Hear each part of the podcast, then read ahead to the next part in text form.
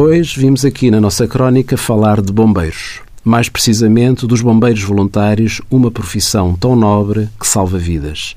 O Orçamento do Estado para este ano, 2017, aditou uma norma ao Código do IRS, equiparando a gratificações as compensações e subsídios referentes à atividade voluntária postos à disposição dos bombeiros pelas associações humanitárias de bombeiros, tributando-as a uma taxa autónoma de 10% até ao limite máximo anual por bombeiro de três vezes o indexante de apoios sociais, o que prefaz 1.263 euros.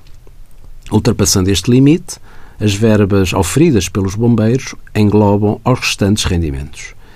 Importa ainda informar que não estão sujeitas a IRS as compensações e subsídios referentes à atividade voluntária postos à disposição dos bombeiros pela Autoridade Nacional de Proteção Civil e pagos pelas respectivas entidades detentoras de corpos de bombeiros no âmbito do dispositivo especial de combate a incêndios florestais e nos termos do respectivo enquadramento legal.